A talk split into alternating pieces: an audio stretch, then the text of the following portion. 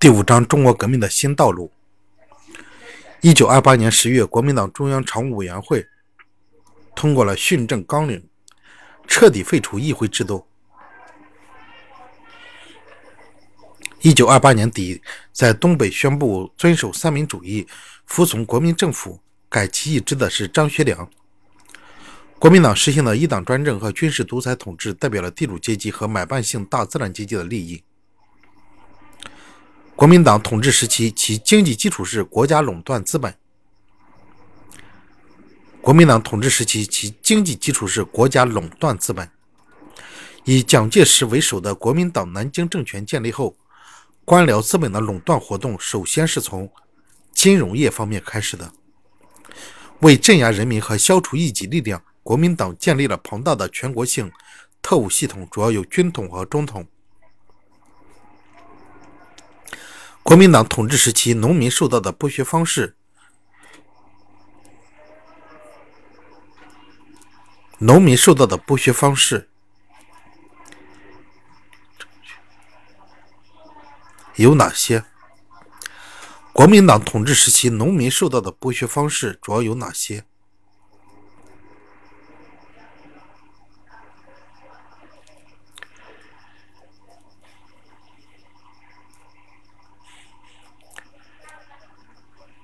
国民政府是怎样实行一党专政的、军事独裁统治的？一、建立庞大的军队；二、建立密布全国的特务系统；三、大力推行保甲制度；四、厉行文化专制主义。厉行文化专制主义。国民党四大银行完成其金融垄断的有决定意义的步骤是：发行法币。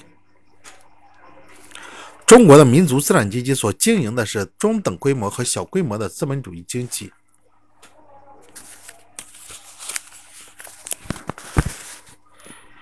一九三零年成立的中国共产党临时行动委员会，又称第三党，其主要领导人是邓演达。二十世纪二三十年代活跃着的中间党派的社会基础，主要是民族资产阶级和上层小资产阶级及其知识分子。简述中国民族资本主义经济的特点：一，在国民经济中所占比重很小，始终没有成为中国社会经济的主要形式；二，工业资本所占的比重小，百分之二十左右；商业资本和金融资本所占的比重大，大约百分之八十；三，以纺织、食品等轻工业为主，缺乏重工业的基础，不能构成一个完整的工业体系；四。且规模狭小，技术设备落后，劳动生产率低。五、和外国垄断资本、本国官僚资本以及封建势力有着千丝万缕的联系。大革命失败后，革命的力量只有无产阶级、农民阶级和其他小资产阶级。大革命失败后，革命的力量只有无产阶级、农民阶级和其他小资产阶级。大革命失败后，中国共产党人和革命群众。必须回答的两个根本性问题是：敢不敢坚持革命和怎样坚持革命？中共八七会议召开的地点是汉口。一九二七年大革命失败后，中国共产党确定土地革命和武装斗争方针的会议是八七会议。一九二七年大革命失败后，中国共产党确定土地革命和武装斗争方针的会议是八七会议。毛泽东提出，须知政权是由枪杆子取得的。著名论断是八七会议。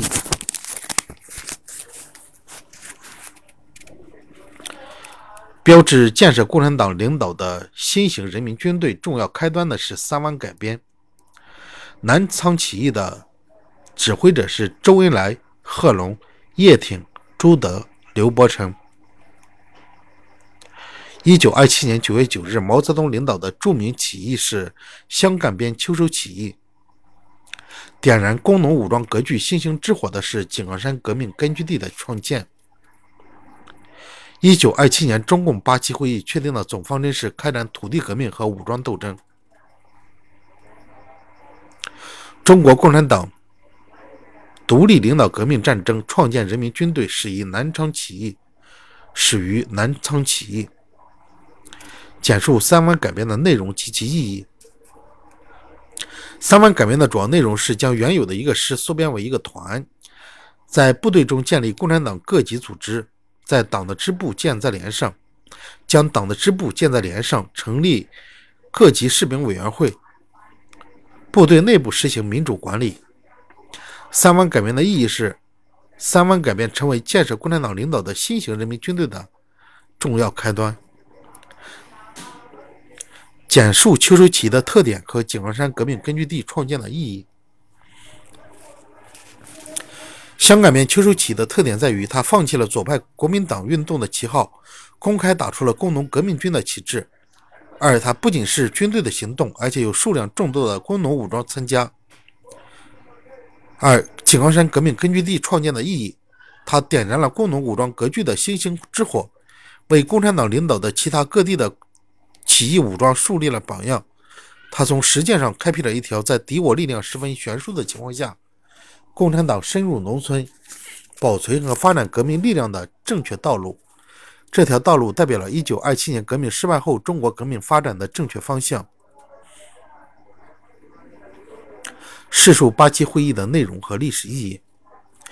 会议彻底清算了大革命后期陈独秀的右倾机会主义错误。确定了土地革命和武装斗争的方针，并选出了以瞿秋白同志为首的中央临时政治局。毛泽东在发言中着重阐述了农民问题和武装斗争对于中国革命的极端重的重要性。他既充分肯定开展农民运动的必要性，又特别强调军事运动必须同农民民众运动结合起来，强调党以后要非常注意军事。须知政权是由枪杆子中取得的。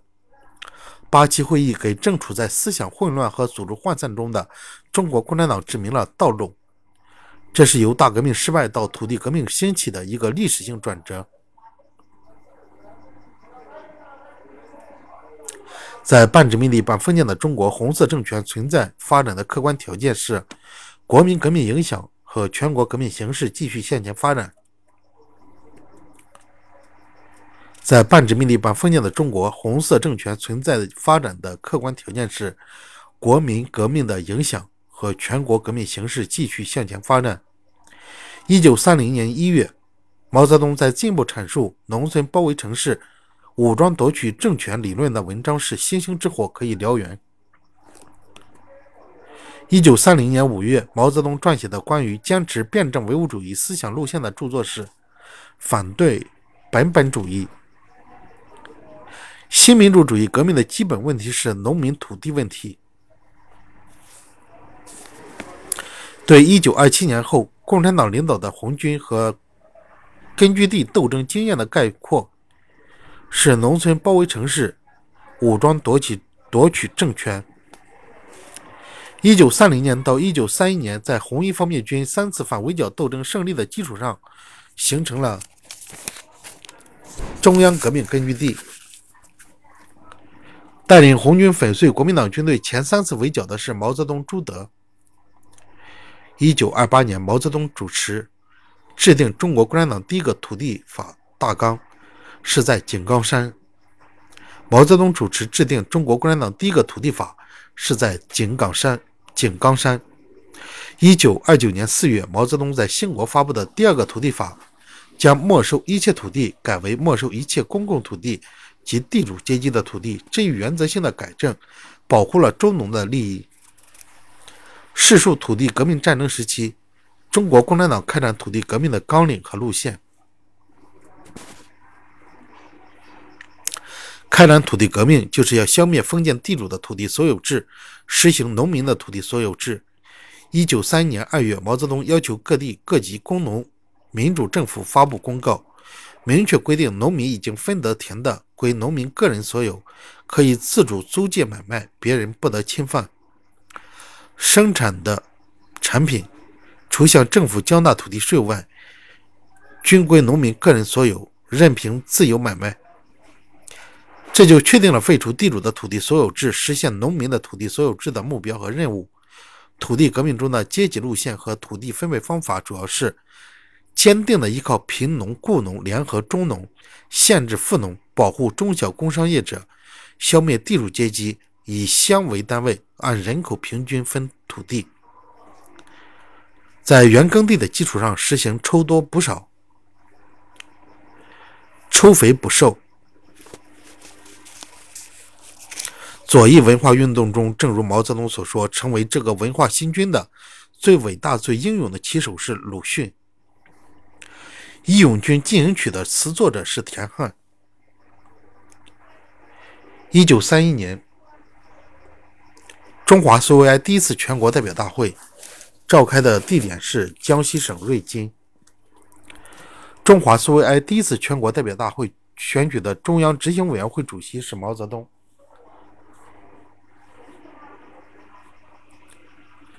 中华苏维埃共和国实行各级工农兵代表大会制度。各级工农兵代表大会制度。土地革命采取的正确的土地分配方法是以乡为单位，按人口平均分土地。一九三一年一月至一九三五年一月，一九三一年一月至一九三五年一月。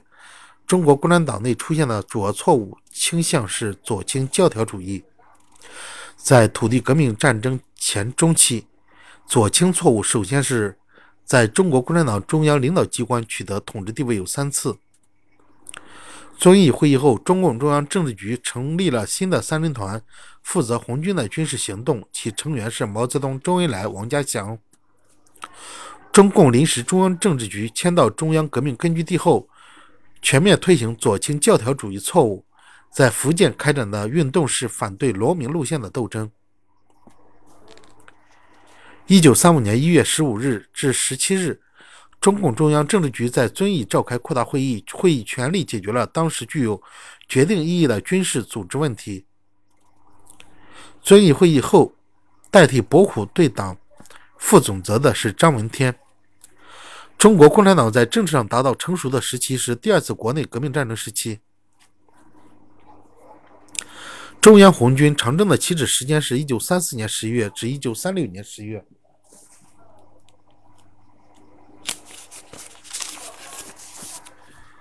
一九三六年十一月，在甘肃会宁、静宁胜利会师的红军主力是红一、红四、红二方面军、红一、红四和红二方面军。一九三六年十月，中国工农红军第二四方面军、第一二四方面军胜利会师于甘肃会宁、静宁地区，标志着中央红军行程两万五千里、纵横十一个省的长征胜利结束的是，中共中央率陕甘支队同红十五军团会合于陕北吴起镇。标志着中央红军行程两万五千公里、纵横十一个省的长征胜利结束的是，中共中央率陕甘支队同红十五军团会合于陕北吴起镇。中国工农红军铸就的长征精神是什么？把全国人民和中华民族的根本利益看得高于一切，坚定革命的理想信念。坚信正义事业必将胜利的信心，为了救国救民，不怕任何艰难险阻，不惜付出一切牺牲的精神，坚持独立自主、实事求是、一切从实际出发的精神，顾全大局、严守纪律、紧密团结的精神，紧紧依靠人民群众，同人民群众生死相依、患难与共、艰苦奋斗的精神。